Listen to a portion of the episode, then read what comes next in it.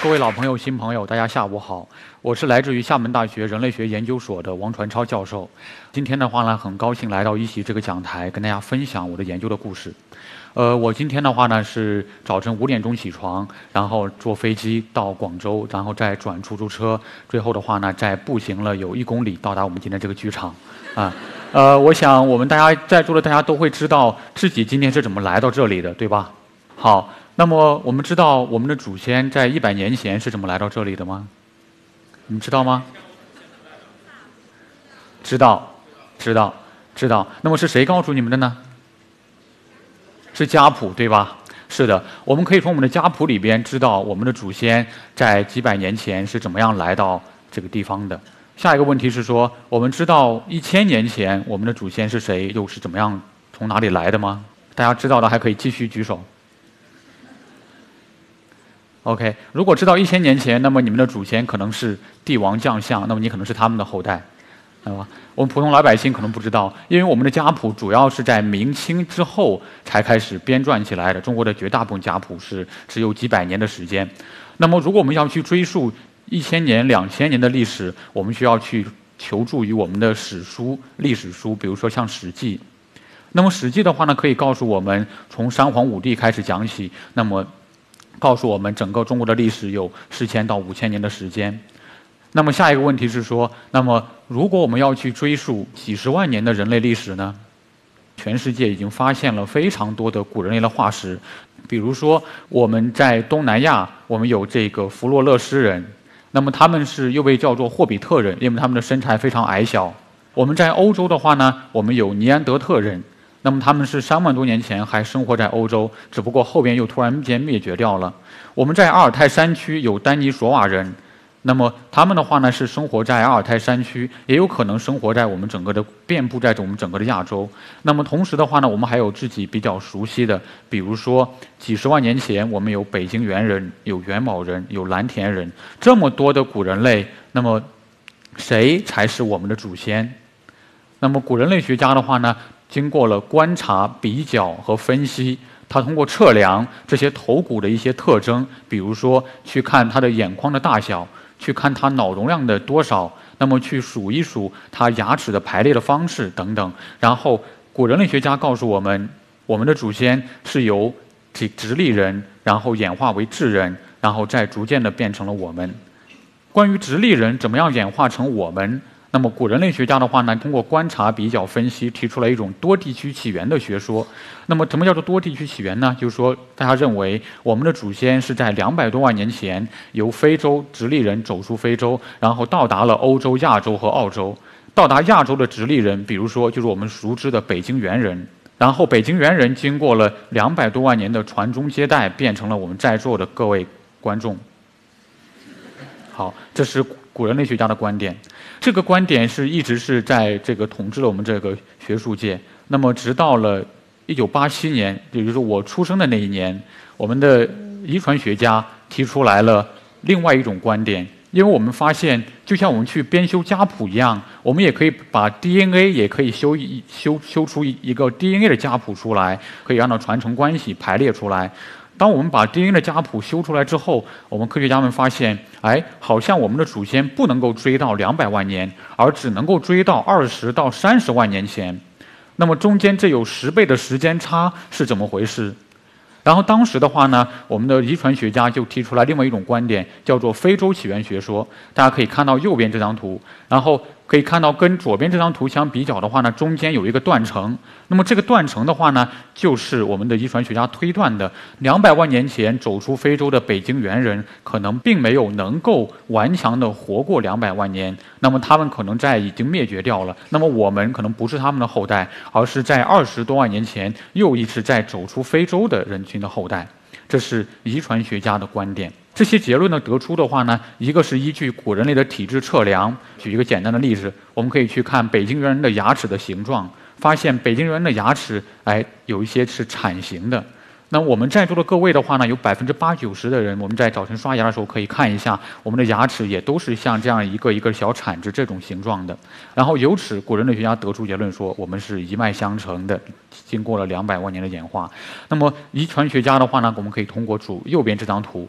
那么我们通过 DNA 发现，那么我们全世界的人类，那么不管你的肤色是什么样的，是黑是白还是黄，不管你是来自于哪个地方，是非洲、欧洲还是亚洲还是美洲，不管。你的身高是多少？你的头发是什么样的？是卷曲还是平直的？我们的 DNA 来看的话呢，都可以像一个像追溯一个家谱一样，都可以一口气追溯到非洲，并且就我们可以画出一个这样的像树形图一样的人类的进化关系树，它毫无疑问的就指向了非洲，而且是二十到三十万年前的非洲。在这两种学说和观点不可调和的时候，那么我们就想去说，我们能不能引入一种新的方法，引入一种新的坐标来去考量我们的祖先究竟是谁，他们从哪里来？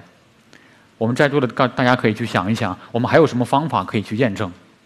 我们看到了很多的骨头，很多的化石，那么一个最简单的方法就是说，我们能不能从这些骨头里边来提取 DNA，最直接的去比较我们和这些古人类之间的关系是什么？那么答案的话呢，是可以去做的，也就是我们可以从考古遗迹和古生物的化石标本中可以获得古生物的遗传的物质，也就是 DNA。只不过这个想法的话呢，看似简单，其实的话呢是要经过克服非常大的困难。是因为什么呢？因为你可以想象，当这些古人类去世以后，他们埋葬在土壤中，他们的 DNA 会不断的降解掉。会不断的片段化，并且的话呢，他们埋葬的环境里边会有很多的微生物、病原菌，那么还会有各种各样的像酸碱来腐蚀他们，他们他们的骨头是在不断的降解掉的。那么我们要做的事情就是从一堆已经降解的骨头里边去还原这个人，去还原他的 DNA 的信息。那么这要求我们需要建立一个非常严格的实验室。这是我在厦门大学我的一个古人类 DNA 的实验室，我们叫做超净实验室。那么它的严格程度是比我们的，比如说细胞培养间啊，甚至于病毒学研究的实验室还要更严格的。这张照片是我们学生进入实验室的这一些场景。他在进入实验室之前，要把自己全副武装起来，要穿上防护服，戴上这个护目镜、口罩、手套，还要戴上这个头套，并且的话呢，他还要经过一个风淋室。风淋式的话，就是说两边会吹风，把你身上的头屑、皮屑、花粉，还有你在外边环境中的任何的东西都给你吹掉，你才能够进入到实验室里边去。并且我们在实验室里边还安装了紫外灯。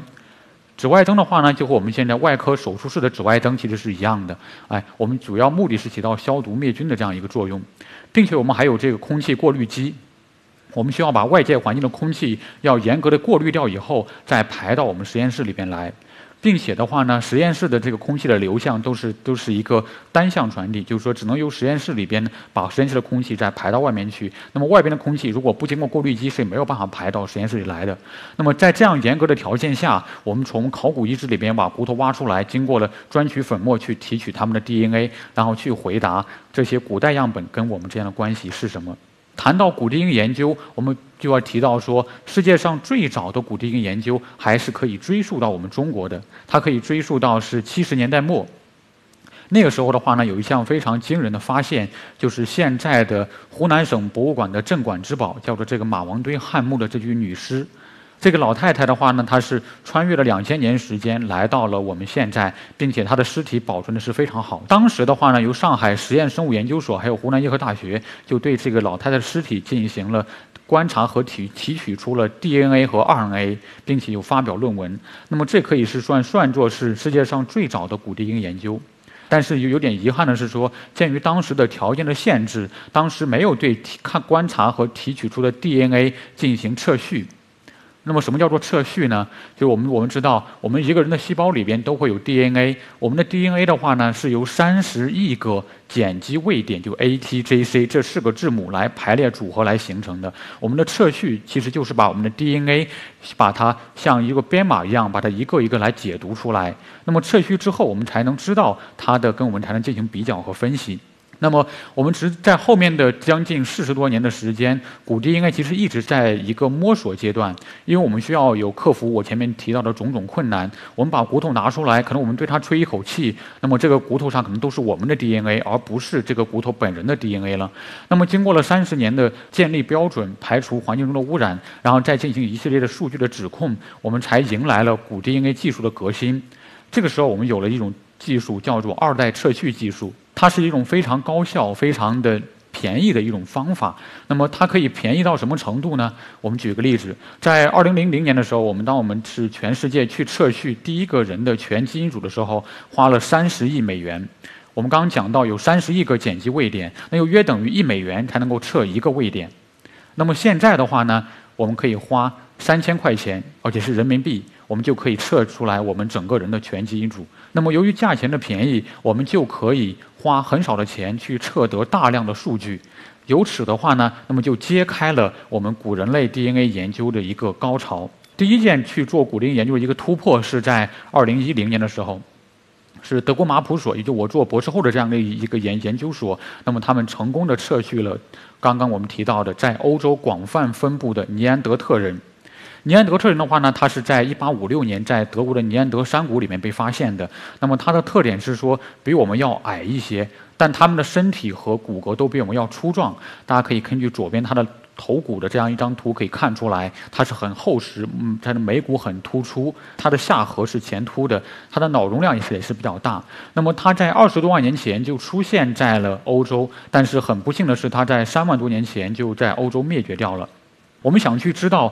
欧。这个他们这些古人类跟我们的关系是什么？结果就是说，我们可以比如说取了三万八千年前的一位尼安德特人的半化石的骨头，然后来磨成粉末，提取 DNA，再经过测序，测序之后的话呢，和我们的人的 DNA 序列进行比对，然后尽管是经过了一系列的指控，但是我们还是发现里面有百分之九十多的都是一些不明序列。这些不明序列 DNA 序列是来自于像更多的是一些真菌、细菌的一些这样的一些污染，然后。仅有其中百分之六的序列的话呢，是跟我们人类的序列是可以是比较吻合的。那么也仅仅是在百分之六的序列，可以让我们复原出来，这我们一个已经灭绝的的亲戚，他们的遗传学上跟我们的关系是什么？然后我们非常惊奇的发现，在非洲以外的这些现代人类，包括我们，包括欧洲的法国人，包括美洲的印第安人，包括澳大利亚人，包括这个印度人，我们身上都带有百分之二到百分之三的尼安德特人的混血。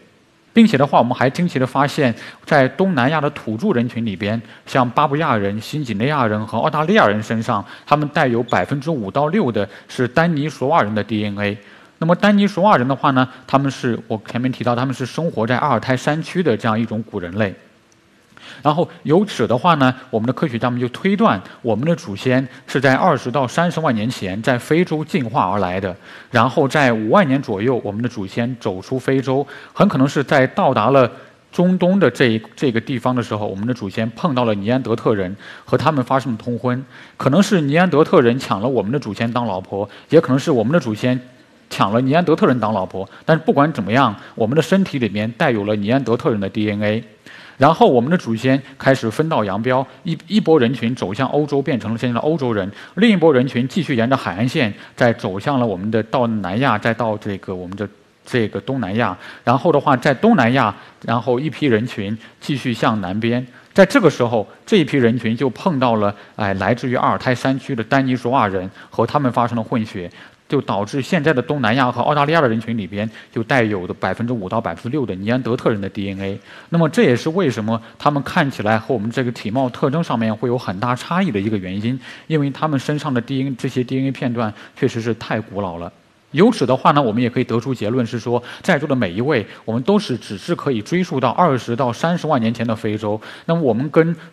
非洲以外的这些古人类之间几乎是没有什么关系的。那么我们的 DNA 的话呢，有百分之九十五以上都是可以追直接追溯到非洲的。我们都是来自于这个非常晚近时期的非洲人群的走出非洲以后，来到我们中国，来变成了我们现在在座的各位。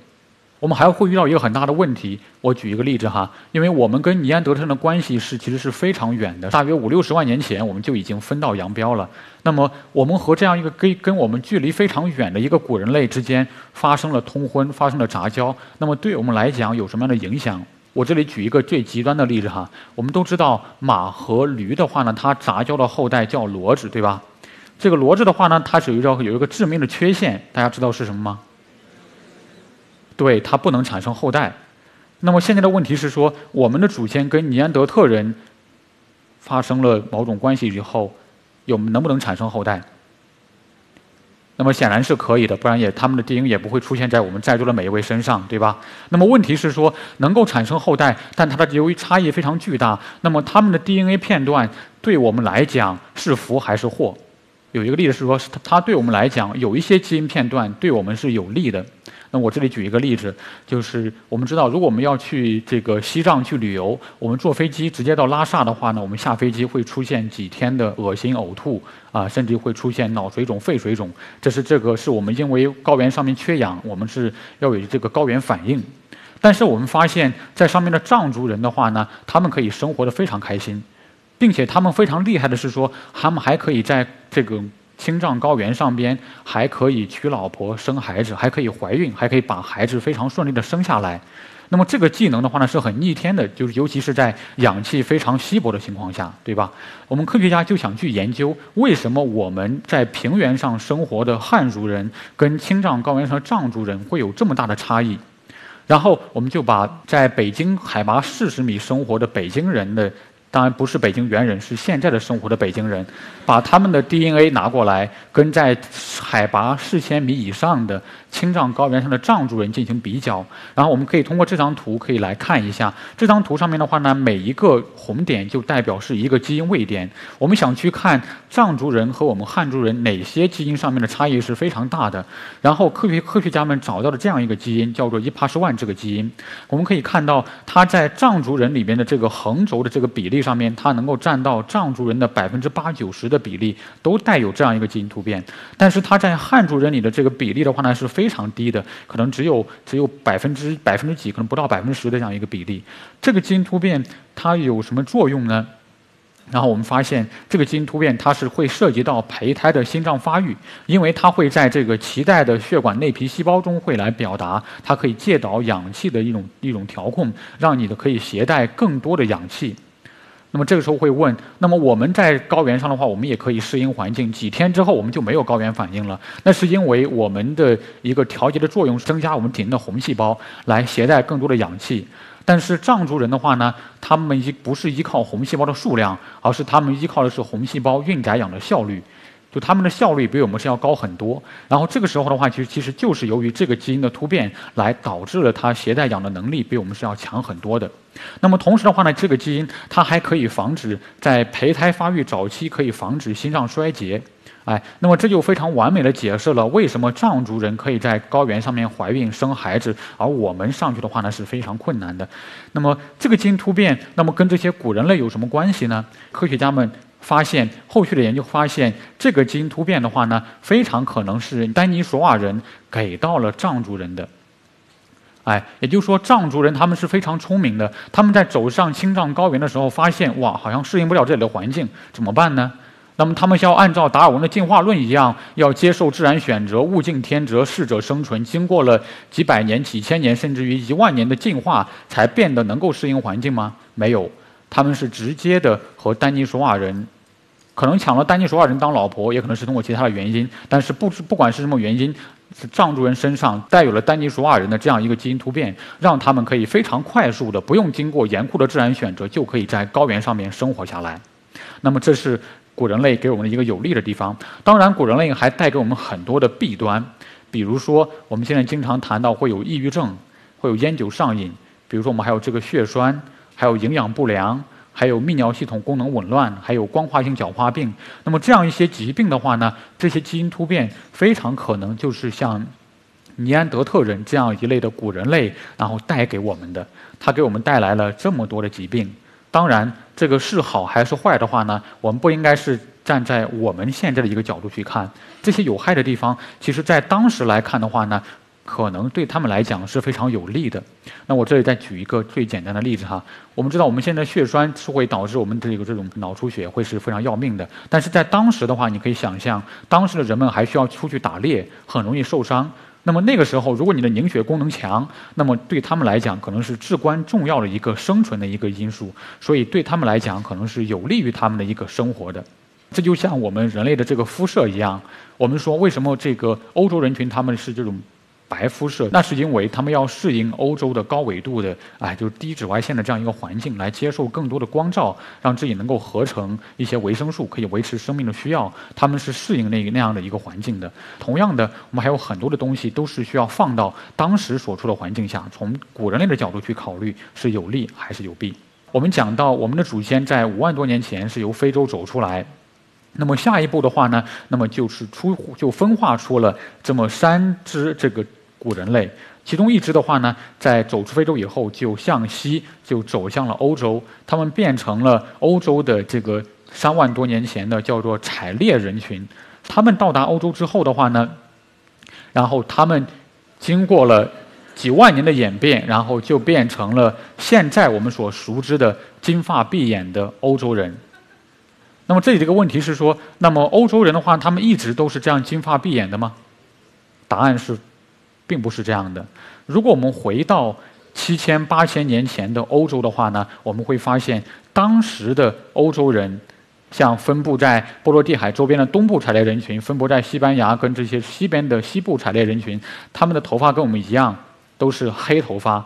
那么他们的眼睛是蓝眼睛，他们的肤色很有趣，他们的肤色是深的肤色，就是不一定是黑的，但他们的颜色会非常深，完全不是现在的欧洲的白皮肤的这样的一一个。一个状态，那么这是七千到八千年前的欧洲人的这个样一个一个长相。在我们前面提到是说，人类社会有两个阶段。那么很快，欧洲的话呢，在这个近东地区，它在九千多年前就进入到了农业社会，就是在我们箭头上面用呃棕颜色标注出来了安纳托利亚这么一个地方，还有它附近的叫做黎凡特，这个地方是全世界农业最早起源的地方。那么农业起源之后，我们可以想象，它就带来了生产力的一个巨大的提高。那么我们不需要再去出去冒着危险去打猎，我们只要是老老实实种田，就可以满足这个老婆孩子的对于食物的这样一种需求。我们就可以娶很多老婆，可以生很多孩子。然后的话呢，在这样的话就会造成一个一个效果，就是人口的一个快速的膨胀。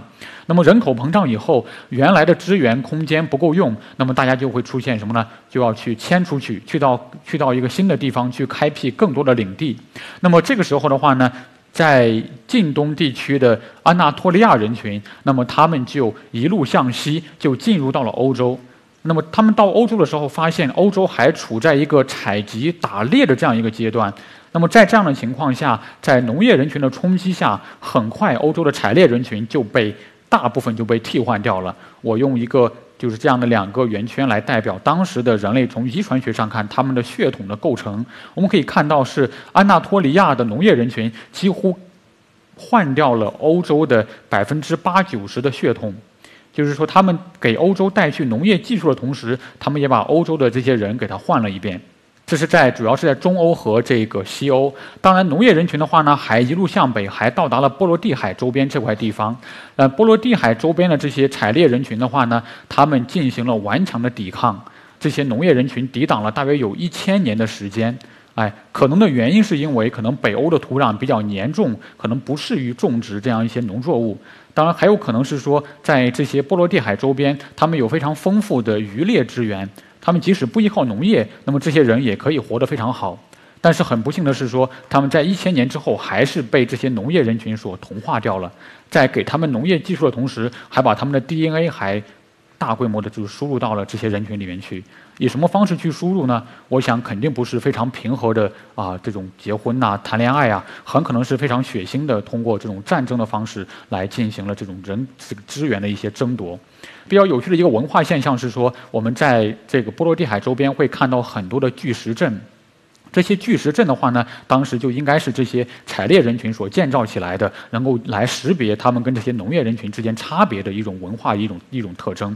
好，那么我们再把时间尺度再拉回到我们现代。我们可以看到的话呢，这我们现在的这是一个我们全世界的乳糖的一个酶的一个分布图。我们在座的各位的话呢，可能大家喝了牛奶以后肚子会叫，因为我们很难去代谢这些个奶制品。但是的话，我们可以看到乳糖酶的话呢，那么它在这个欧洲的这个分布比例是非常高的。欧洲人的话呢，大多数现在还可以喝牛奶。那么这是现在的情况。当我们再回到七八千年前，我们发现这个乳糖酶的这种这种耐受的这种基因，在七千五百年前才开始出现在欧洲。那么他们在六千五百年前，欧洲才开始建立比较发达的乳制品。那么如果我们追溯到八千年、九千年、一万年前，欧洲人同样也不能代谢奶奶制品。那么是什么人带给了他们这些乳糖可以代谢乳糖的酶、代谢乳糖的基因呢？同样还是来自于近东地区的这些安纳托利亚的农业人群，他们还把他们的基因带到了欧洲，让欧洲人可以代谢这些奶制品。我们把时间框架再拉回，呃，拉近一千到两千年，进入到六千到七千年前。那么这个时候，在这个。里海和黑海的北部草原上面，我们叫做欧亚草原上边，又崛起了另外一支新的人群。那么他们叫做亚姆拿亚欧，就是沿拿亚草原人群、草原游牧人群。这一群人的话呢，又一次的改变了整个世界的面貌。那么他们一路向西，又重新来到了欧洲。很可能是以以战争的方式，他们给欧洲人的话呢，强势的注入了他们有将近二分之一到四分之三的血统，又把欧洲又换血换了几乎换了一遍。同时的话呢，他们还非常呃快速的向东经过了这个中亚草原，经过然后到达了阿尔泰山。同时的话呢，他们还向东南一路向东南进入到了这个南亚，进入到印度。那么，印度史诗里面一直神话中谈到的，那么骑着高头大马的白人，可能是雅利安人，然后指的就是这一批来自草原上的游牧人群。那么，他们和南亚的这些土著人群发生了混血，然后就形成了现在的印度人群。同时的话，他们也给印度带来了什么？带来了现在的种姓制度。那么这些种姓制度的话呢，对对于印度来讲，造成了他们之间的基因交流的这样一种隔阂。我们现在去看印度的话呢，印度最高阶层祭师里边含有白人的血统还是非常多的。那么印度的最下层的这样一些人群里边，带有他们这些土著人群的，像什么这些安达曼人的血统还是非常高的。我们还能够看到这样一些由于文化因素造成的这种遗传上的一种隔阂。那么这是呃这个欧亚草原人群。那么为什么这些人他们可以这么强势的扩张，又是向东又是向西，几乎是在对整个欧亚大陆进行一次大换血呢？那是因为他们是发明了什么？他们发明了轮子。轮子我们现在看来是司空见惯，但当时的话呢，对于草原上的人群来讲，当你有了轮子，并且在有了车以后。并且的话呢，这些草原上的游牧人群，他们还从蒙古高原上面借来了马。马最初是在蒙古高原上被驯化的，他们借来了马匹。你可以想象，他们把轮子和车再套上马，他们的流动性得到了极大的提高，战斗力也是极度爆表的。然后他们就一路向向西打到了欧洲，强势的把欧洲进行了一遍新一轮的换血。那么同时的话呢，语言学家也发现，在这些人群进行横冲直撞的时候，他们可能还在传播着一种文化，就是他们的语言。我们现在知道，现在印欧语的话呢是全世界最大的语言，使用的人数会有四到五亿人的，百分之四十以上的人群，全世都在使用印欧语。那么印欧语里边的话呢，除了早期的已经灭绝的几种语言之外，那么绝大部分的印欧语都带有跟车有关的同源词汇，比如说像车轴、厄具杆跟轮子都和车有关的。这时候语言学家就推断，那么印欧语的传播很可能就是这一批草原上的游牧人群，他们在进行个。东征西战的时候，也在传播着他们的语言，传播着他们的文化。再回到我们原来这张图上，当我们去，呃，一批人群走向西边变成欧洲人的时候，那么另外一批人群，我们叫做古代欧亚北部人，那么他们也开始继续向北，然后继续向东。他们非常孤独地走过了这个整个欧亚欧亚大陆，来到了哪里呢？来到了贝加尔湖。他们在贝加尔湖非常孤单地守望了两到三万年的时间，然后终于等来了谁呢？等来了我们的祖先，就是来自于我们东亚的我们的祖先。然后的话呢，他们经过了万年等一回的一个结果，就是说，他们两批人群又发生了这个人群的基因交流。可能是他娶了我们的祖先当老婆，也可能是我们的祖先娶了他们当老婆。但是无论是什么一种什么方式，我们发现就是说这些古代欧亚北部人，他们贡献了百分之四十的 DNA，我们的祖先贡献了百分之六十的 DNA，然后他们产生的后代是谁呢？产生的后代就是在两万多年前越过白令海峡到达美洲的这个些美洲的美洲原住民，也就是是这些印第安人。哎，那么他们在美到达美洲以后，非常快速的由北美非常快速的扩散到了南美洲，这样就造成现在的美洲印第安人从遗传学上讲，那么他们都是非常一致的，并且的话呢，从他们的这种外貌特征上也跟我们会更相近一些，因为我们的祖先给他们贡献了绝大部分百分之六十的 DNA。还有一个非常有趣的现象是说，我刚刚讲到我们的现在的欧洲人，比如说龙妈，她是金发碧眼的，对吧？但是我们前面提到，无论是来自于安纳托利亚的农民，还是来自于欧洲的这些早期的采集狩猎人群，他们的这个头发的颜色都是黑头发，对吧？那么他们金黄的头发是从哪里来的呢？那么这里正好就是守望在这个西伯利亚的这批古代欧亚北部人，他们给欧洲人群贡献了他们金黄的头发。同时的话呢，我们的祖先就是另外的一支，这个时候开始。上线开始走向了我们这个历史的舞台。那么我们的祖先的话呢，是终于迁经过了辗转反侧迁徙的来到了东亚。我们的祖先终于来了。我们的祖先的话呢，首先，那么第一个分支就是来到了这个印度，变成了印度的采猎人群。就是我们前面提到，跟来自于草原上的游牧人群发生混合，形成现在的印度人的，就是这一批来自于印度的采猎人群。他们现在大都是生活在印度洋上的安达曼群岛上，他们的身高非常矮小，只有一米五左右的身高。他们的皮肤颜色是非常中中黑中的这样一种颜色。那么另外一个分支的话呢，那么继续沿着海岸线，就是到达了东南亚，再进入到东南亚岛屿上面去。那么这一批人群的话呢，就是我们前面提到。跟丹尼索瓦人发生混血，接受了丹尼索瓦人百分之五到六的 DNA 的这么一群人，他们来到了东南亚，来到东南亚岛屿上面去。下面一个分支的话呢，还就是一路向北，然后就去到了美洲，就是我们前面提到，然后我们的祖先给美洲人群贡献百分之六十的 DNA 是这这样的一个分支。然后留在东亚的这些主体人群的话呢，它经过了几万年的演化，进入到了八九千年前，就变成了我们在黄河流域的这个农业人群。他们在黄河流域，他们驯化了树鼠，就是小米，跟着我们的大黄米，也就是产生了农业。农业人群的话呢，也发生了很快就发生了一个人口的扩张。那么它开始由黄河流域这个一个农业中心开始向全中国进行了一个人群的扩张。我们稍后会讲。同时的话呢，那么划分两端，在这个我们的长江流域也有一个农业人群的一个这样一个独立的农业的产生，就是种植水稻的这一这样一群人。然后他们的话呢，同样也由于农业的发展，也开始出现了人口的这样膨胀和扩张。那么他们也开始比如走向了台湾，变成了南岛屿。人群，他们也走向了中国的西南地方地区，变成了比如现在的说壮侗语的，像壮族、侗族、水族等等，都是这一批人的后代。同时，他们还走向了东南亚大陆，比如说对这个柬埔寨、对越南人群也有很大的进行贡献，然后参与形成了现在的南亚语人群。在我们农业人群扩张的时候呢，有一个非常有趣的例子，就是我们现在知道我们的汉族人的话呢，我们说的是汉语，然后藏族人的话呢，走向了青藏高原，那么他们现在是说的是说的是藏语。那么我们汉族人跟藏族人的话呢，有什么关系？我们是有一个共同的祖先吗？我想，我们在座可能都会回答说，可能不是的，因为我们跟他好像差别还是非常大的。但是其实的话呢，你如果把时间的尺度再推回到几千年前，我们会惊奇的发现，我们的汉族人其实和藏族人是有着非常近的关系的。那么这个关系的话呢，我们首先是可以体现在我们的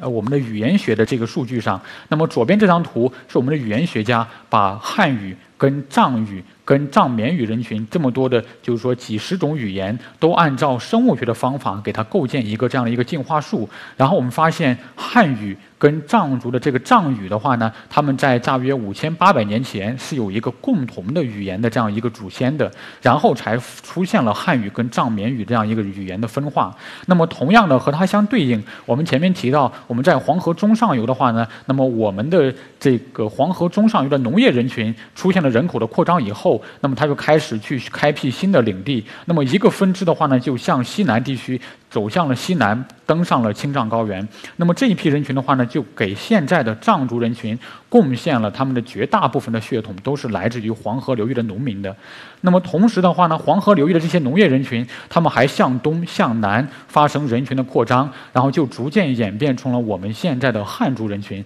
我们包括北方汉族，也包括南方汉族等等。那么我们可以这样去看的话，你就会发现，我们的汉族人群跟藏族人群其实是有着一个共同的一个祖先的，那就是生活在黄河流域的农业人群。我们汉族人和现在的藏族人有百分之七八十的血统都是一样的，尽管我们现在和藏族人的话呢，无论是饮食习惯、生活方式还是宗教信仰都有很大的差别，但这样一些文化因素是在非常短的时间里才形成的，我们在血缘上面还是近亲的。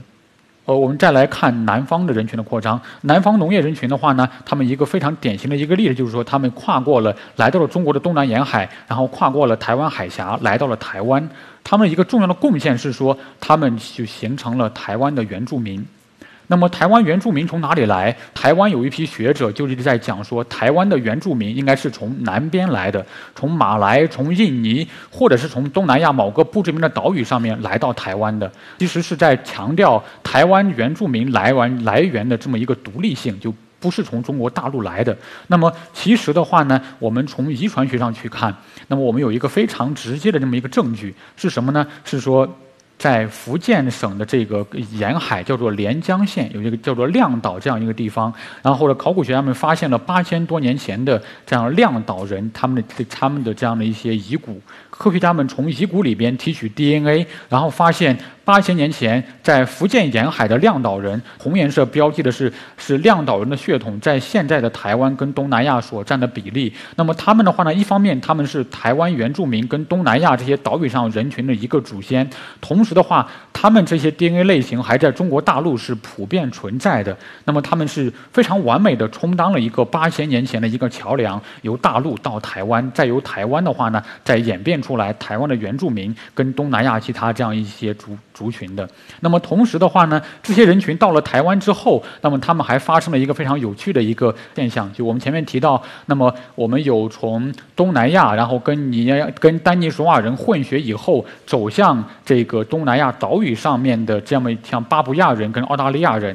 那么这一批人群的话呢，算是东南亚的土著人群，那么他们在东南亚默默的守望了几万年的时间，终于等来了谁？呢？等来了由中国大陆到台湾再到东南亚去的这么一批人群。那么这一批人群的话呢，他们在东南亚的岛屿上又发生了人群的混合，就变成了现在的东南亚岛屿上的我们现在所能够见到的各个族群。他们这个时间大约是发生在两千八百年到两千九百年前这样一个时间。我们从几十万年前一直讲到几万年前，再讲到几千年前，然后这些例子的话呢，其实都告诉我们，那么今天的我们其实是过去的人群不断混血的一个结果。那么过去的这些人群的话呢，同样也是过去的过去的过去的人群经过不断混血的这样的一个结果。然后我在讲课的时候，经常会有学生会提问说：“老师，那么现在世界上还存不存在百分之百的纯种的人？”然后其实是不存在的，我们找不到任何一个人群跟其他人群之间完全没有关系的。我们全世界的人类其实都是你中有我，我中有你的这样一个状态。